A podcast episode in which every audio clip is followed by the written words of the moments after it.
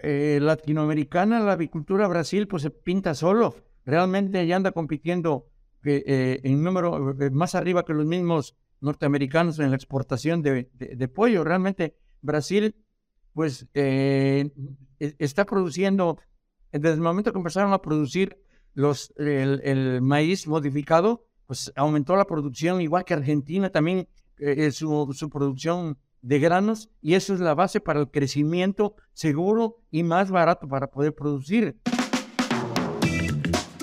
Bienvenidos a Avi Podcast, una línea directa con los principales referentes de la industria avícola. Avi Podcast solo es posible gracias al apoyo de empresas innovadoras que creen en la educación continua. El ANCO es ver crecer a nuestros animales con salud. Fibro Animal Health Corporation. Animales saludables, alimentos saludables, un mundo saludable. Síguenos en redes sociales y Spotify para tener acceso a información de calidad, continua y de acceso gratuito. En el ANCO ofrecemos productos y servicios para la prevención, el control y tratamiento de las enfermedades de los animales. Cuidando de la salud y el bienestar animal, colaboramos con los productores en garantizar la disponibilidad de alimentos inocuos y de calidad para la nutrición humana. Guiados por nuestra visión de alimentos y compañía enriqueciendo la vida, ayudamos a criar animales más sanos, lo que implica gente más sana y un ambiente más sano.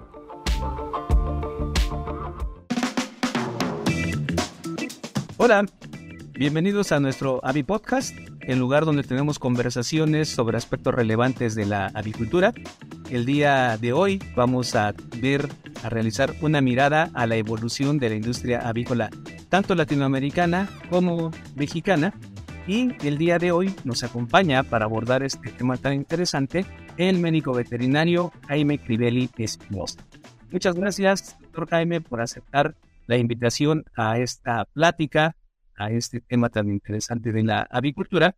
Y para empezar, quisiera pedirte que nos comentaras un poquito de tus antecedentes, cómo fue que te interesaste por estudiar medicina veterinaria, dónde la estudiaste y cómo fue después que te interesó la parte de la, de la avicultura y si nos puedes describir también de manera más o menos breve eh, tu carrera en, en, esta área de la agricultura.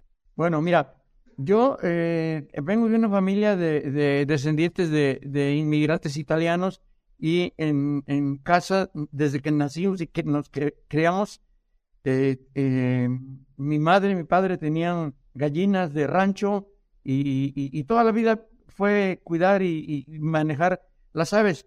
Después empezó el pollo de engorda allá por el año 1965 más o menos y este empezaron a, comprar pollos de engorda para engordar, los procesábamos, los vendíamos y todo el proceso. Eh, después cuando ya teníamos unas, unas galeritas ahí como de mil pollos, llegó una plaga de Newcastle y el, yo tuve el conocimiento de un médico veterinario, el doctor Iro Alonso Alejandro Aparicio, que ya era especialista en aves, de las primeras generaciones de especialistas de la, de la UNAM. Él trabajaba en una empresa en Córdoba que nos, nos, nos, proveía de pollos, de pollitos de un día, y ahí me di cuenta de lo, que, lo que hacía el médico veterinario para poder trabajar en la, en la avicultura, los conocimientos de, de, de cómo controlar y de, entender qué era lo que, lo que hacía el veterinario. Y cuando yo conocí, estaba yo un chamaco de, no sé, 16 años, y ahí fue cuando me interesó.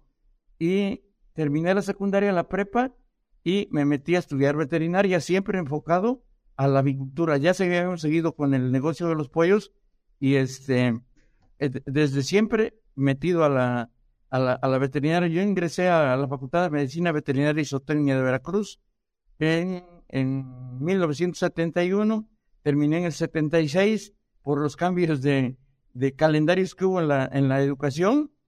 Y, y, de ahí, pues realmente tres años antes de salirme de la de terminar la, la carrera, fuimos al, con un amigo a visitar el Instituto Nacional de Investigaciones Pecuarias y, Pecuarias que estaba en la posta en Veracruz.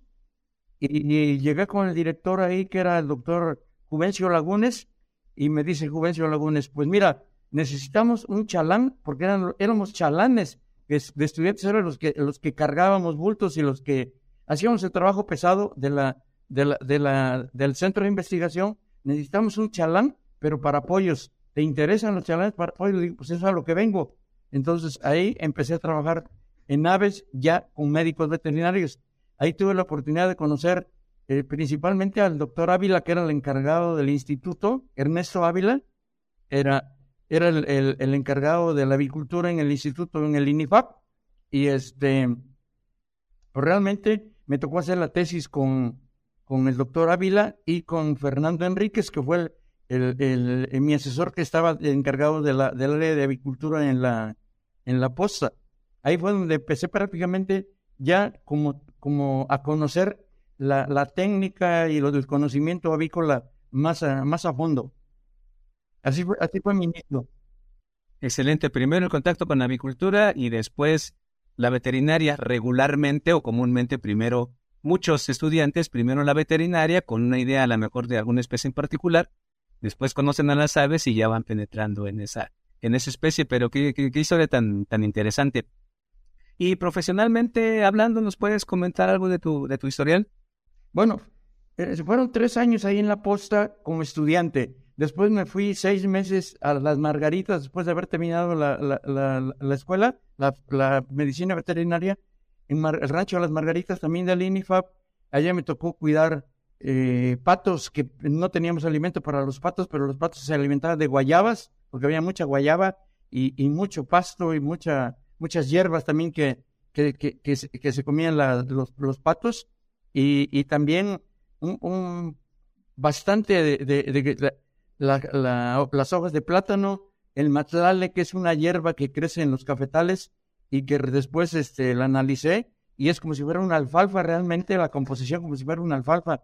El material es una, es una plaga de los cafetales, pero para las gallinas, para las aves es buenísimo. La hoja de plátano también este, es un excelente alimento para, la, para las aves. Y este, eh, después de ahí ya me ofrecieron trabajo como médico veterinario en una, en, en San Antonio, una, una empresa de aquí de Córdoba, para cuidar una granja de reproductoras en Esperanza, de reproductoras pesadas. Ya realmente, ya había trabajado muchos cursos en, de, avicultura y todo. Nunca, nunca estudié la especialidad, pero este, eh, muchos cursos y no tengo idea cuando me metí a NECA y este, pues, eh, ahí, ahí, ahí me seguí. después de tres años y medio, formamos una cooperativa con los varios avicultores de aquí de Córdoba y yo me hice cargo de la cooperativa.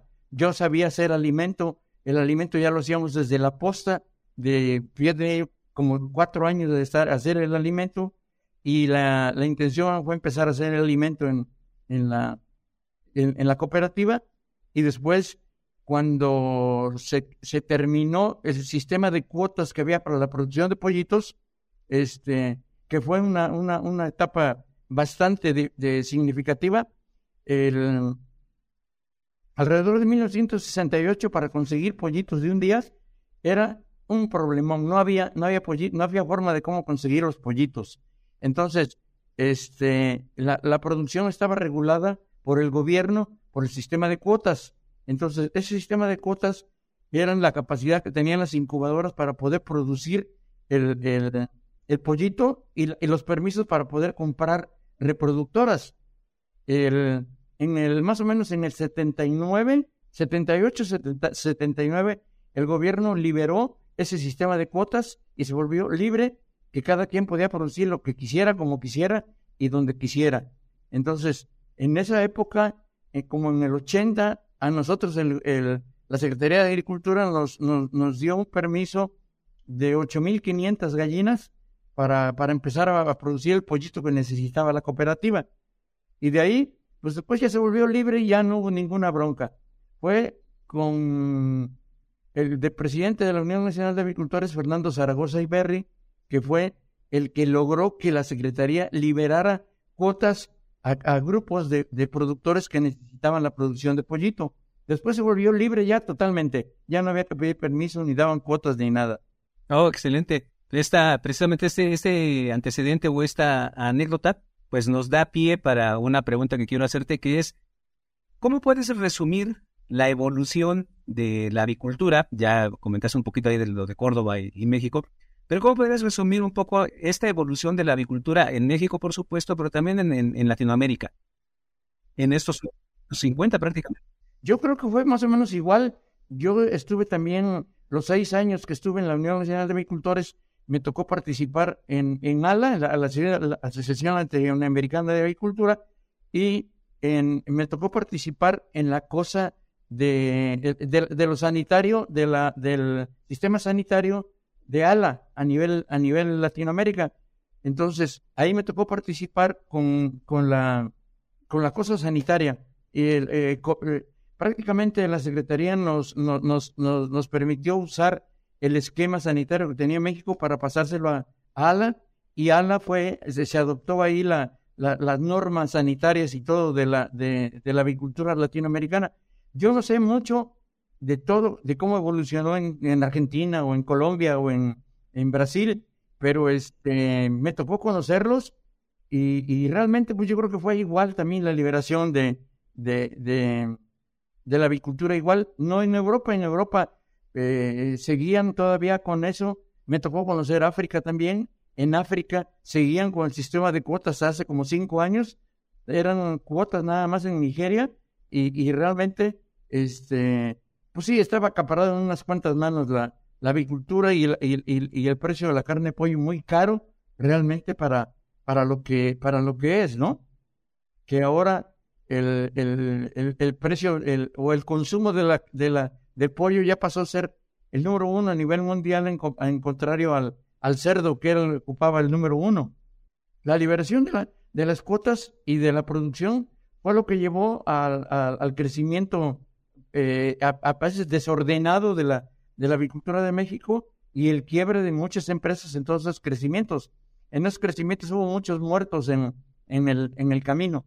Sí, que también, digo, asociando las cosas, en el caso particular de México, por ejemplo, y la participación en el Tratado de Libre Comercio con Estados Unidos, con, con Canadá en el aspecto de la agricultura, se vio, por supuesto, afectada, ¿no? Su desarrollo, su crecimiento, la, la competitividad. Sí, sí, sí, sí. Con el Tratado de Libre Comercio, mientras estuvimos la salvaguarda, que así se llamó, que, que tenía, eh, se restringía la importación de pierna y muslo, que era la, la el, el, meollo del asunto y era la cabose para la agricultura mexicana, que cuando se terminó en el 2008, eh, 2008, 2007, 2008, se terminó y ya no se logró hacer un nuevo acuerdo con, con los gringos.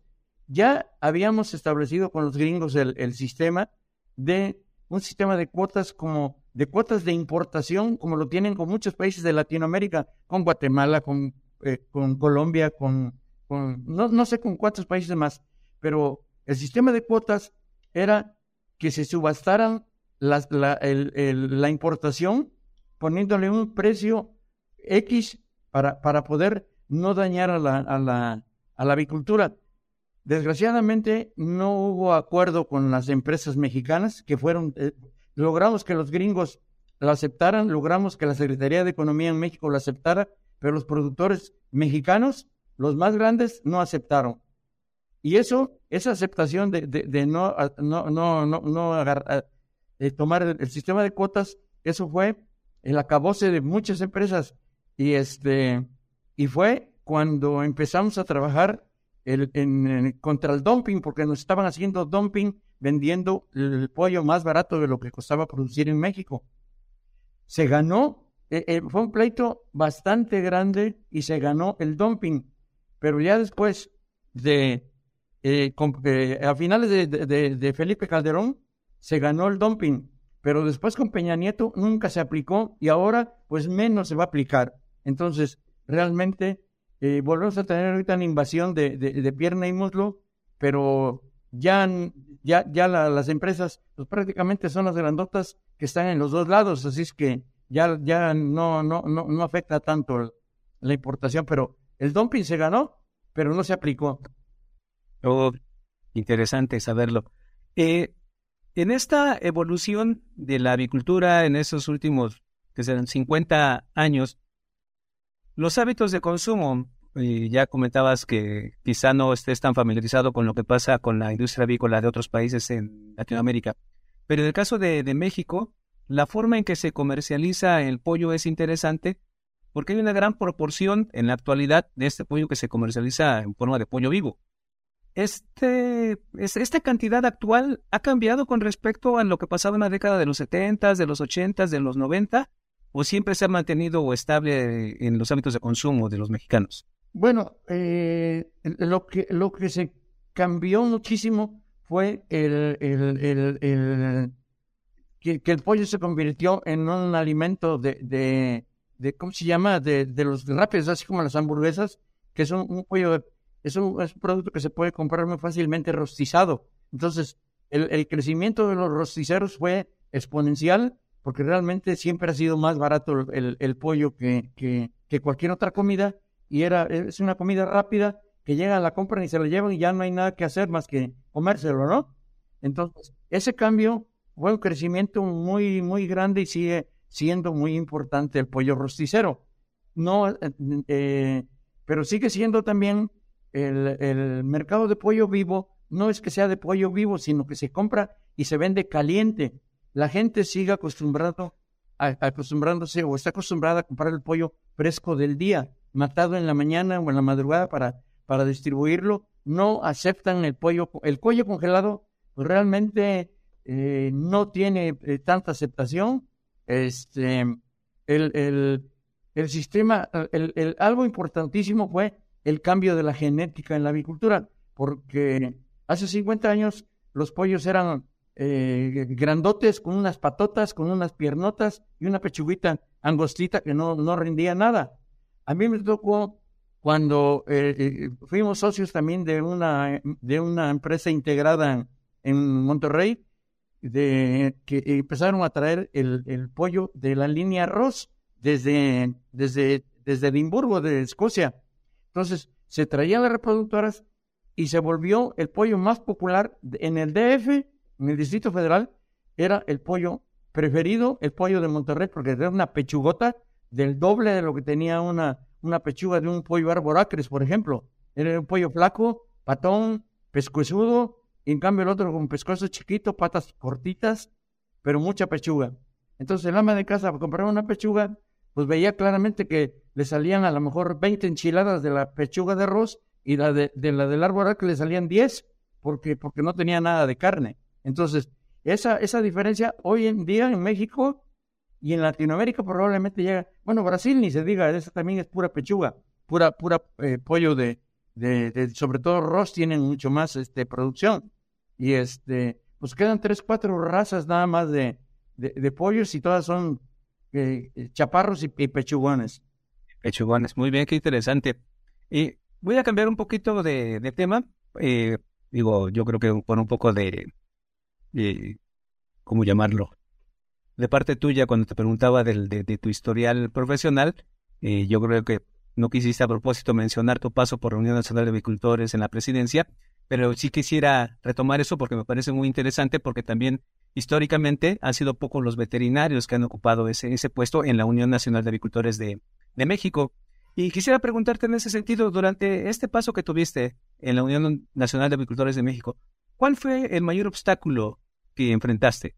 Híjole, el, el, el, mayor obstáculo fue eh, influencia aviar cuando mató 40 millones de gallinas en, en, en Jalisco. Es, ese es la, lo, lo, lo, más difícil de, de, de, de, este periodo, porque realmente yo ya venía de 14 años que había estado en la Asociación de Agricultores de Córdoba y, y después la logramos hacer del estado de Veracruz porque crecimos, hicimos una, una, un edificio y una organización que hasta la fecha se mantiene, creamos un laboratorio y ya había yo trabajado mucho en eso y siempre estuve eh, asistiendo a las juntas de consejo de la Unión Nacional de Agricultores como consejero desde pues desde que estaba yo acá en, en, en, la Asociación de Agricultores de Córdoba.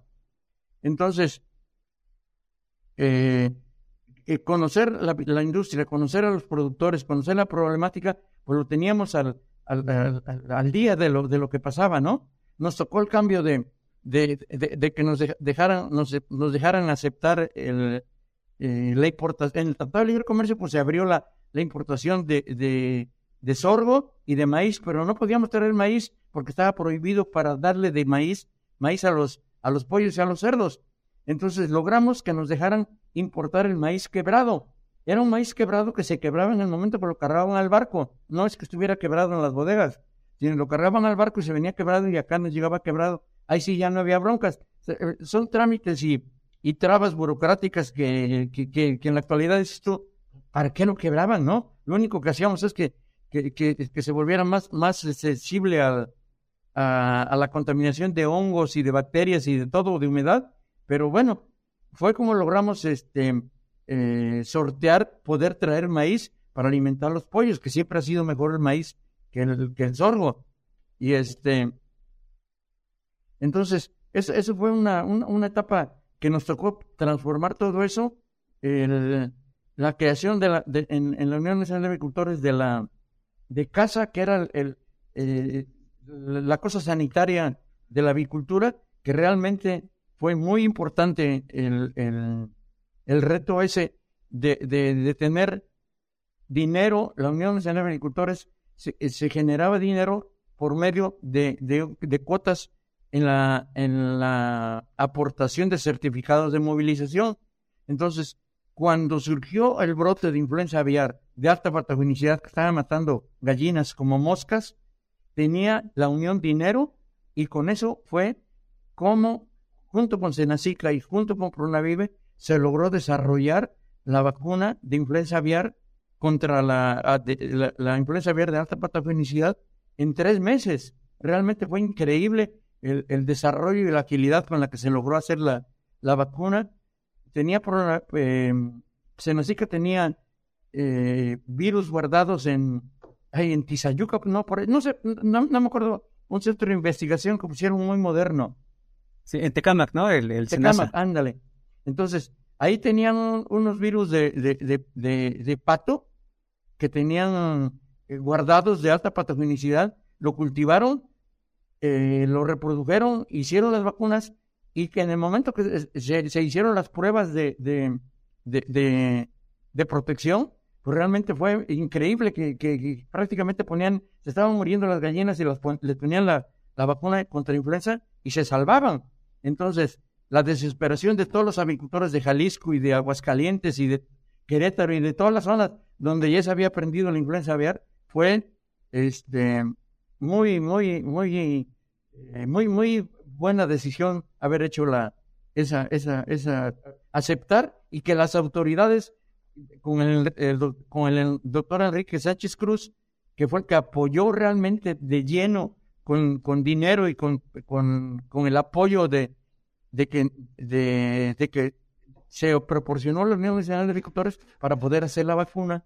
Y pues ahora, pues ya las otras virus de influenza aviar que ha habido, pues ya se tiene toda la experiencia y se, se dio todo el, el, el, paso fue el, el, inicio, porque después se amplió a todos los laboratorios que pudieron hacer todas las vacunas que, que, que, que, se requerían, ¿no? Porque no había vacunas en ninguna parte del mundo. Y fuimos sí, México fue el primero. Fue el primero en eso. O el volumen eh, que se requería no, no había disponible en otras partes del mundo. Pero entraron los laboratorios comerciales que estaban, que brincaban por, por entrarle al negocio y les fue muy bien, y les fue muy bien a la avicultura, porque realmente ahorita en este momento, pues yo anduve hace poquito en San Francisco, en, en California, y no había huevos, valía un dólar cada huevo. Una docena de huevos costaba 12 dólares. Entonces, este, eh, pero, pero se rehusan a la vacuna eh, y, y, ya ha habido como acercamiento a querer eh, en todo el mundo aceptar las vacunas contra influenza aviar. Pues si se vacuna Newcastle, ¿por qué no se va a vacunar, va a vacunar influenza, no? Ese fue el reto más, más, más difícil. Y algo de lo más importante fue ganarnos el dumping. Pero ganamos el dumping para orgullo nada más de, la Unión Nacional de Agricultores, porque no sirvió para nada, las autoridades no lo aplicaron, desgraciadamente. Mal, mal, mal asunto. Nada, si me permites hacer un comentario así rápido con respecto a lo que comentabas de la afortunada velocidad con la que se pudo desarrollar la vacuna de influenza aviar de alta patogenicidad H7N3, el virus que comentabas del que se pudo usar como semilla para la fabricación, elaboración de esas vacunas, eh, se obtuvo a partir de, un aislamiento de unas pruebas que hizo en la, Facultad de Veterinaria de la UNAM, el doctor Gary García con sus estudiantes de, maestría, lo identificaron en un pato, era un virus de, baja patogenicidad que se reportó, por supuesto, a la Autoridad de, Sanidad Animal en México y ellos lo, lo, identificaron, lo almacenaron y precisamente pudieron hacer las pruebas muy, muy rápidas, eso sí, de antigenicidad y de protección. Él participó también con nosotros, el, doctor García, que desgraciadamente ya, ya no está con nosotros, ¿verdad? No, sí, eh, no, Juan, Juan García es otro, otro médico que sí, desafortunadamente falleció hace algunos años, pero Gary García es profesor que está aquí en el departamento de aves en la UNAM y eh, él fue con sus eh, estudiantes de, de posgrado, quienes del Ah, no, no, no, ese no lo, no, no, no lo ubiqué, nunca, nunca supe de él. Ajá, sí, pero él, él, fue el que originalmente en su proyecto lo, lo identificó y lo conservó eh, la Secretaría de Agricultura y sirvió precisamente después para el desarrollo de esta vacuna y como se comentaba previamente, la, eh, adquirir la experiencia para poder desarrollar, producir rápidamente ante otros eventos como lo que estamos viendo que, han ocurrido en los últimos meses en México, en Latinoamérica, por supuesto, en Estados Unidos. Entonces, puedes considerar que, bueno, este fue tu mayor desafío, el, el enfrentar a la, a, la, a la influenza obviamente con la respuesta que, se dio, con la oportunidad del desarrollo de la vacuna, el control de ese brote. ¿Cuál entonces podrías considerar el mayor eh, logro de la Unión de Nacional de Agricultores de México cuando estuviste al frente de, ella? ¿Acompañarías? Bueno, el, el, eh, haber, haber logrado el dumping nos costó mucho trabajo, mucho trabajo y también tuvimos muchas broncas con, con COFESE, que realmente cuando, cuando, ah, cuando, cuando, se aumentaba la producción de pollos como locos y que no había forma de cómo, de cómo colocar el pollo y la, la pierna y muslo de, de, Estados Unidos llegaba a, a, 15 centavos o a, a 9 centavos el, la libra de, de pierna, pues era imposible. Nos pusimos de acuerdo para bajar el precio de las piernas con, con muslo, pero mexicanas. Y COFESE nos, nos multó, multó a, a, los productores por ponerse de acuerdo para bajar precio. Vaya, es una estupidez de, de, de, la autoridad, pero bueno, este, ¿qué podemos hacer, no? Sí, a veces hay que enfrentarse a este tipo de situaciones, resolver una cosa y a lo mejor, jala, como dicen en México, ¿no? Jalar la cobija de un lado para destapar de, de otro.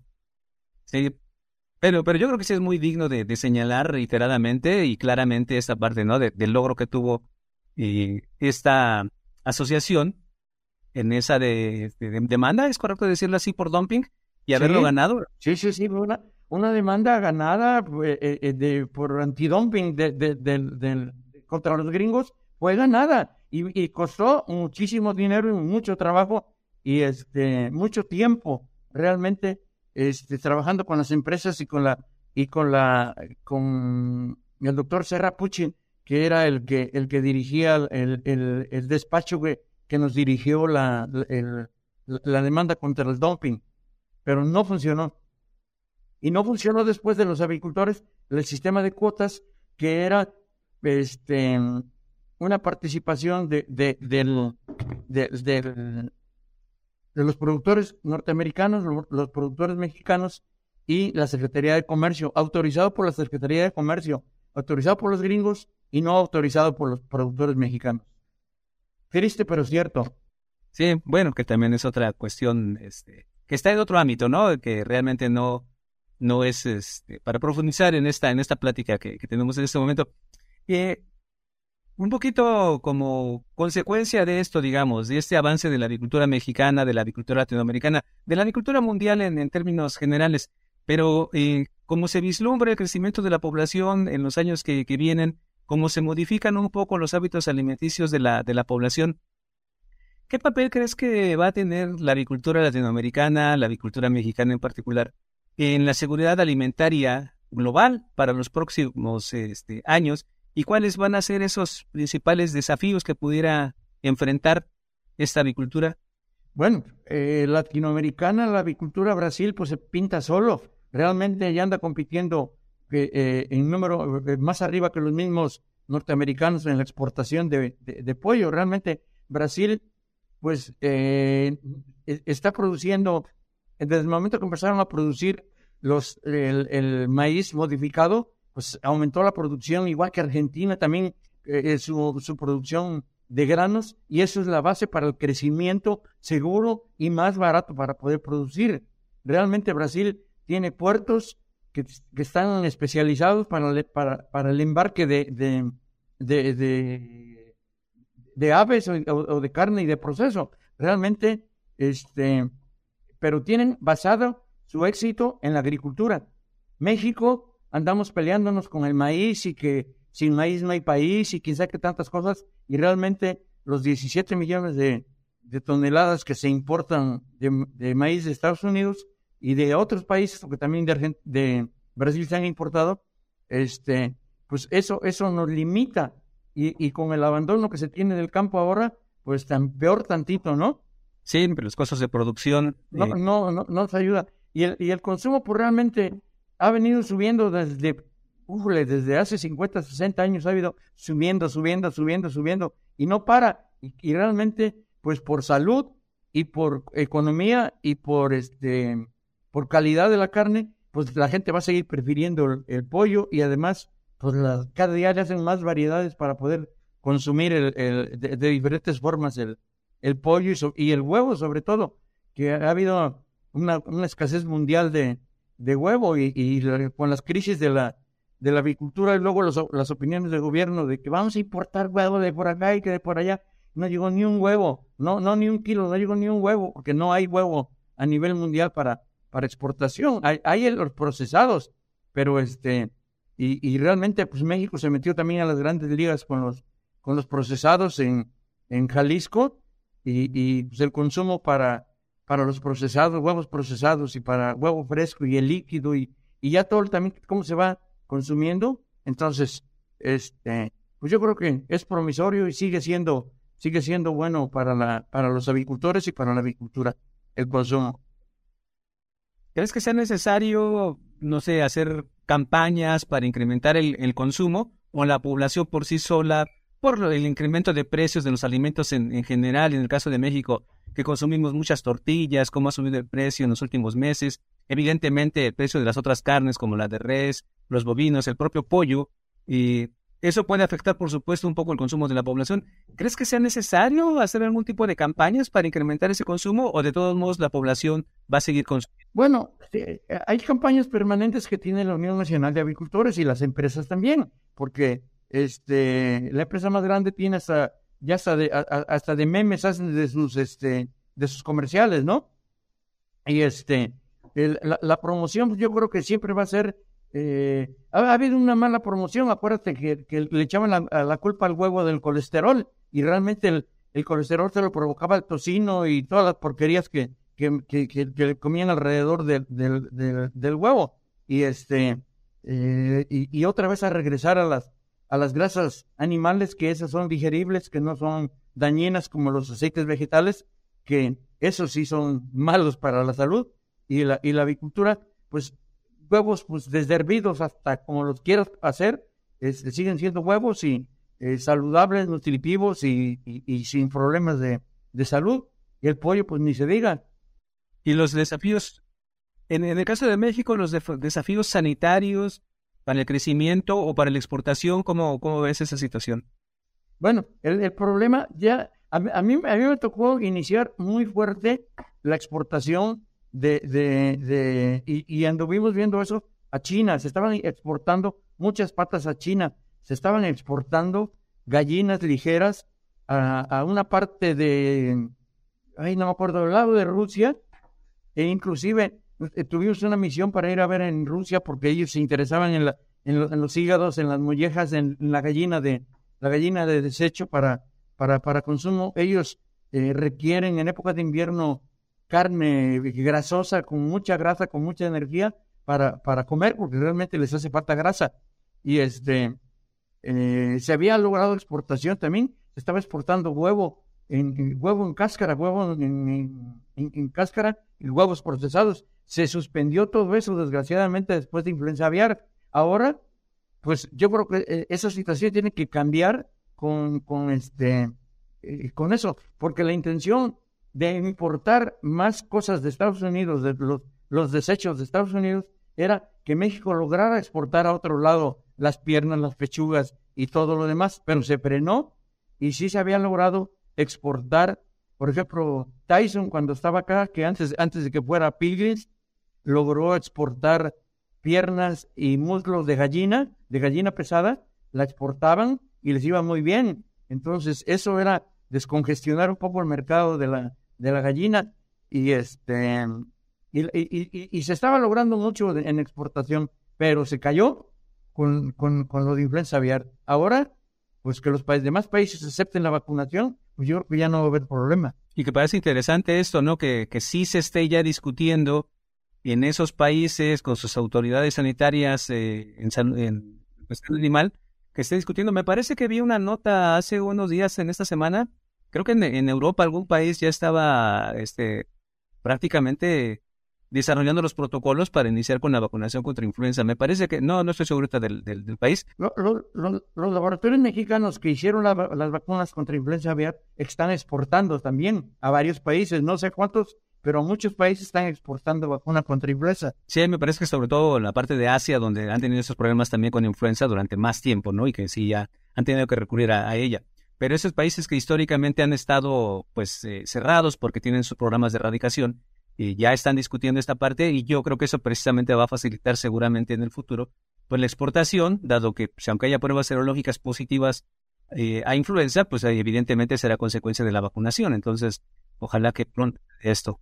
Yo creo que ya es, ya es momento de, de, cambiar la forma de pensar de... de lo más importante es la, la, la, producción satisfactoria para, para el consumidor, ¿no? Claro. Sí, sí, claro, primero satisfacer la y evitar las, evitar las crisis económicas en, los productores con unas mortalidades que pues, se quedan sin negocio de un día para otro, ¿no? Sí, sí, sí. Yo, y, y la parte, ahorita ya no es el caso, pero también sabemos en los años 80 las crisis económicas que se presentaban casi, casi al final de cada sexenio, que también seguramente eh, ocasionó la desaparición de muchas empresas agrícolas, aparte de otras, ¿no? Quien, por lo menos en México. Sí, otra cosa también fue algo muy grave cuando los fondos económicos se metieron a, comprar granos a la bolsa de valores y, y, se fueron eh, el, grano de 100 dólares de la tonelada a 300 o 400 dólares y ahí fue eh, comprar caro y vender barato, pues Juan Garabato no, nunca, nunca ha funcionado, ¿no? Sí, claro, claro, no es este, la vía correcta. Y con base en esta experiencia que se tuvo, que tuviste en la Unión Nacional de Avicultores, y que continúas después de tantos años y en el área, digamos, de los, de los productores, ¿qué mensaje podrías darle en términos generales a los profesionales de la industria avícola aquí en México o en Latinoamérica? Con esta visión que tienes obviamente de haber sido avicultor prácticamente desde niño, haber pasado por todos estos puestos en, pues en la empresa en la que laboras ahora, incluso en la parte de la Unión Nacional de Avicultores, eh, mensaje, digamos, enfocado a esta parte que, que preguntaba previamente, ¿no? Este futuro de la cultura. Muy, interesante tu pregunta, porque me tocó empezar cuando, con las campañas sanitarias, cuando empezamos contra salmonella en Newcastle. Eh, sobre todo empezamos por salmonella, porque en esa época había salmonella, pero en serio. Tú comprabas pollitos de X, Y o Z empresa y era este, vendían paquetitos de salmonela, no, no eran pollos. No eran pollos. Entonces, me tocó empezar con la, con la, con la, con la campaña de, influenza aviar, digo, de salmonela, después Newcastle, después influenza aviar y el establecimiento de los comités de fomento y protección pecuario en, en, los estados, que eso fue un, un, un parteaguas para que nosotros pudiéramos hacer un laboratorio de diagnóstico por, el, por los comités y la secretaría que decía, ustedes pongan el edificio y yo equipo el, laboratorio, lo que necesiten, yo, yo equipo. Y, realmente así fue como, como logramos poner el, laboratorio, un laboratorio con una inversión muy grande y, este, y se logró hacer con las campañas y todo eso. Pero desgraciadamente hubo una, eh, ¿cómo te diré? Un, un, un malentendido en los médicos veterinarios que después se volvieron firmadores de documentos, de, como notarios que se pusieron a firmar documentos de movilización, de desinfección, de, de todo eso, y se olvidaron de la producción. Eso fue malísimo, porque realmente este, las empresas necesitaban un médico veterinario para que firmara los certificados de movilización y se enfocaron a eso y no sabían ni de qué firmaban, pero ellos estaban firmando nada más eso. Se les olvidó mucho la cosa de la producción.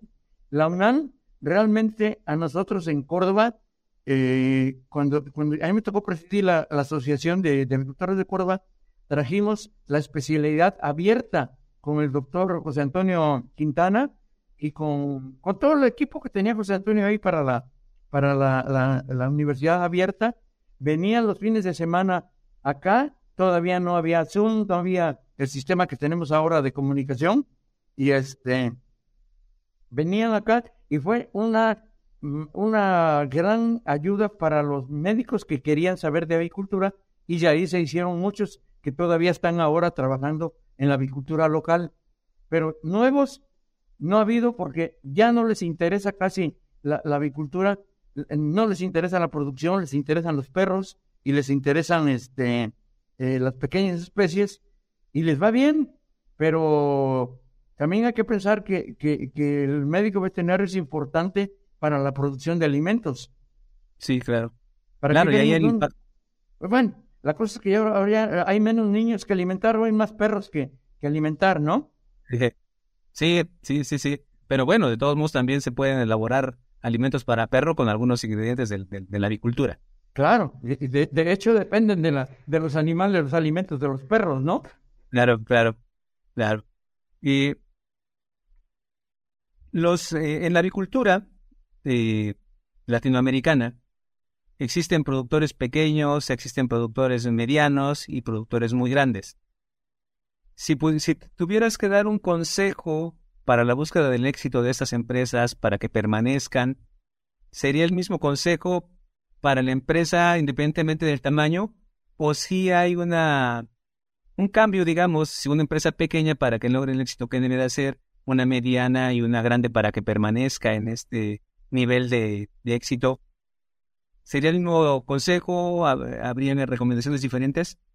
Mm, híjole, mira, realmente ya se volvieron monstruos los, los grandotes y este eh, es, muy difícil que tengan eh, como médico veterinario a lo mejor este, la, la, opinión.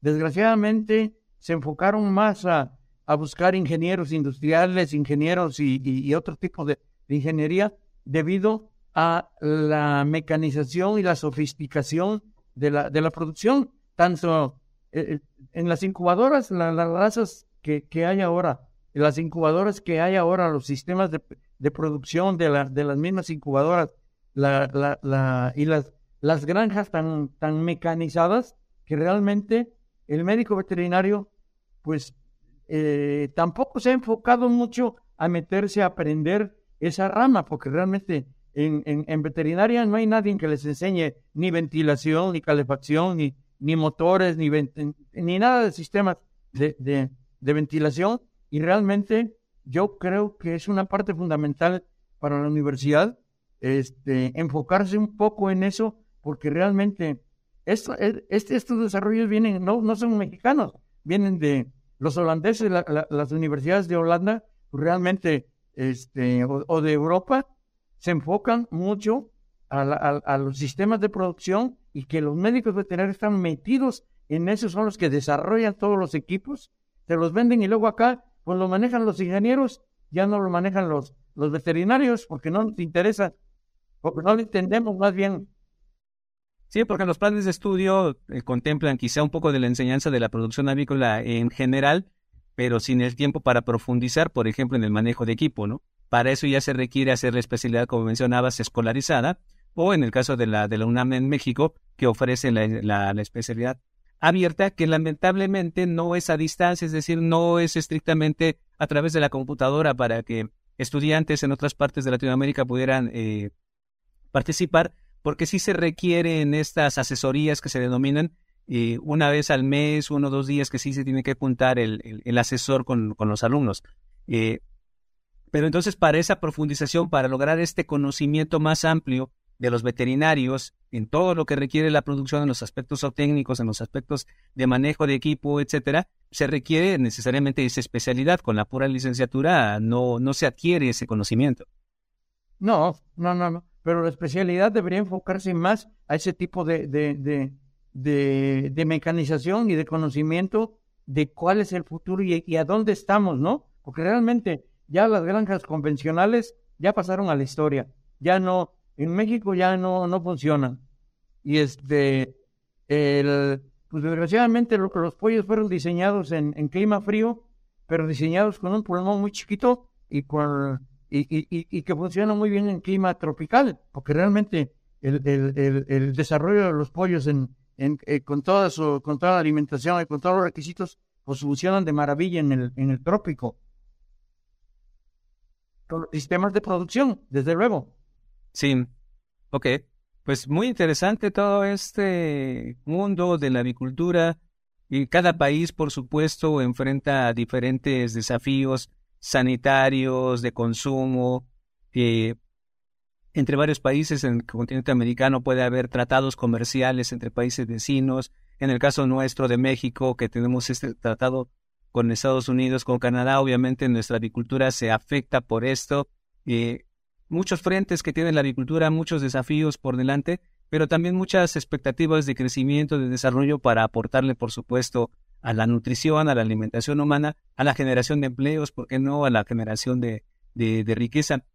Si pudieras hacer un o dejar un mensaje de impacto respecto a la importancia de la agricultura eh, local para cada país y de la agricultura latinoamericana en su conjunto, ¿qué podría ser y porque mencionabas que estuviste también con la Asociación Latinoamericana de Agricultura participando con ellos. Entonces, un mensaje que pudiera alcanzar a toda la agricultura latinoamericana, ¿qué podría ser? Mira, hay un riesgo muy grande y, y, y, y, a nivel mundial. Realmente la genética está en unas cuantas manos y han desaparecido muchas, muchas este, eh, razas o, o líneas genéticas que se tenían o a lo mejor no han desaparecido las líneas, las tienen todavía, pero son unas cuantas empresas las que tienen eso y eso es muy riesgoso a nivel mundial. Cualquier cualquier bronquita que tengan en, en la en, en ya, ya ha pasado cuando hubo un problema de leucosis había un problema de mareo, un problema de, de, todo ese tipo de cosas, se desequilibra la avicultura a nivel mundial, no nomás en local. Entonces, eh, las razas locales y la, la, las empresas de genética locales ya no existen, son unas cuantas, a lo mejor en Europa hay varias para, para eh, dobles, para doble propósito, las de las de huevo, con, como huevo de rancho y todo eso, pero en Checoslovaquia, en, no sé, en qué otros países, pero, pero hay muy poca, está en muy pocas manos la genética y en muy pocas empresas más que otra cosa. Porque eh, Hubar desapareció y se lo chupó otra, otra empresa más grande. Y, y así, Arboracres es de otra cosa y ya. Entonces, se han ido haciendo menos, pero, pero más grandotes. Entonces, el riesgo genético, el riesgo sanitario puede ser tremendo en una metida de pata de alguien por ahí que meta las narices en, en forma equivocada. Puede haber muchos problemas. Ese es el riesgo que yo le veo a la, a la avicultura. Muy bien, pues muchas gracias por compartir estos puntos de vista esas experiencias en la, en la avicultura. No sé si quieras dar un mensaje, comentar algo más sobre este tema a quienes nos escuchan, a quienes nos ven. Pues no, pues que, que, realmente es una industria apasionante, muy interesante y este y pues dedicarle eh, alma, corazón y vida a la avicultura no hay de otra. Ok, antes de, despedirnos, quisiera hacerte unas preguntas que le hacemos a nuestros invitados. La primera tiene que ver con la parte de la, de la avicultura. Y de lo que trabajas, de lo que has hecho. Un libro de avicultura que sea tu favorito para cualquiera de los aspectos de la avicultura que cubres o que has cubierto, la parte eh, eh, administrativa, la parte de dirección, la parte de producción, cualquier libro que recomiendes de avicultura. A mí me tocó hacer un, un libro de la, de la avicultura en la Unión Nacional de Avicultores y el, el, el, escritor fue Miguel Ángel Márquez, lo conocido por todo toda la gente de la, del, medio, ah, del medio avícola. y este fue el, había un libro en la Unión de hace 40, 50 años. Ahí me tocó hacerlo con eh, fue una, una entrevista con todos los presidentes y con los principales actores de la avicultura que había en ese momento y ahí está el libro en la, en la Unión Nacional de Avicultores y Juan Manuel Gutiérrez hace dos años terminó otro libro también de la, de la avicultura de, de, la Unión Nacional de Avicultores también. Esos son los libros, e, es, esos son los libros que me tocó participar. Más no, el, libro de, la, de, avicultura, pues realmente no hay gran cosa de libros de la avicultura que, no, que, te hayan formado, sino que son, son muchas, muchas partes que te vas, vas aprendiendo de, de todo, ¿no? De patología, de incubación, de, no sé, hay de, un montón de, de, literatura, ¿no? Sí, sí, claro, dependerá del área donde estés más especializado, que seguramente el de la nutrición, el de, de la inmunología, etcétera. Sí, sí, sí, sí, sí. Si es pollo, si es, si es reproductora, si es progenitora, si es el huevo de, de plato, eh, eh, eh, es como si fueran industrias diferentes. Son animales, son aves, pero los conocimientos y las necesidades son totalmente diferentes. Claro, claro. Ahora, a título más personal, de tus gustos por la lectura particulares, tu libro favorito o tu autor favorito, que no tenga nada que ver con la agricultura, sino porque te gusta sentarte a leer un rato. Bueno, me tocó leer los de los libros de James Herriot de todas las especies grandes y pequeñas, escribió como tres o cuatro, que inclusive hubo una serie en la televisión y después de películas y todo de eso. eso esos fueron al principio, pero por ejemplo, eh, eh, pues esos y, los de superación personal, ¿no? Claro, claro, de motivación, saber buscar un camino, eh, buscar, perdón, un, objetivo y, y recorrer el camino. Excelente.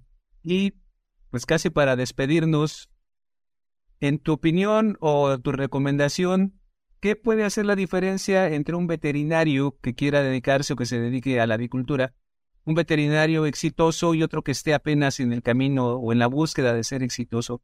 ¿Cuáles serían tus recomendaciones o tus opiniones respecto a cómo lograr el éxito para los veterinarios interesados en trabajar en la parte de la avicultura? Primero que nada, trabajo, trabajo y más trabajo. Eso no hay de otra, ¿eh? Porque si piensan que ya porque estudiaron veterinaria y en la especialidad les van a llegar a, a, pedir las pelas de la o ofrecerles el trabajo y todo, tienes que buscarle, no, no hay, no hay de otra. Realmente, yo cuando empecé y me dijo el, director del INIFAP en, en, la posta en Veracruz, la única chamba que tengo aquí es de aves. Le digo, pues es la que yo vengo. Entonces, hay que buscarlo, no, no te llega fácil. Y trabajar, porque no hay de otra. Sí, sí, sí. Y obviamente si, si, si se tiene la vocación, si se tiene el, gusto, ya no es quizá tan pesada o tan esa sensación de la carga del trabajo, ¿no? Hago esto porque me gusta. El, trabajo cuando te gusta no, no es trabajo. Claro, claro. Muy bien, pues eh, doctor Jaime Crivelli, agradecemos mucho la participación en este episodio de Avi Podcast, que nos hayas compartido experiencias, visiones, expectativas de lo que es la agricultura latinoamericana, de la, la agricultura mexicana y esperemos que no sea la única vez que podemos platicar contigo. Muchas gracias. sí, Rubén. Cuando tengas gusto, cuando, cuando, cuando quieras, no hay, no hay ningún problema. Muchas gracias. Muchas gracias por la entrevista. Al contrario, hasta luego a todos. Si te gustó este episodio, no dejes de compartirlo con otros profesionales para que más personas puedan tener acceso a la palabra de los principales referentes de la industria avícola.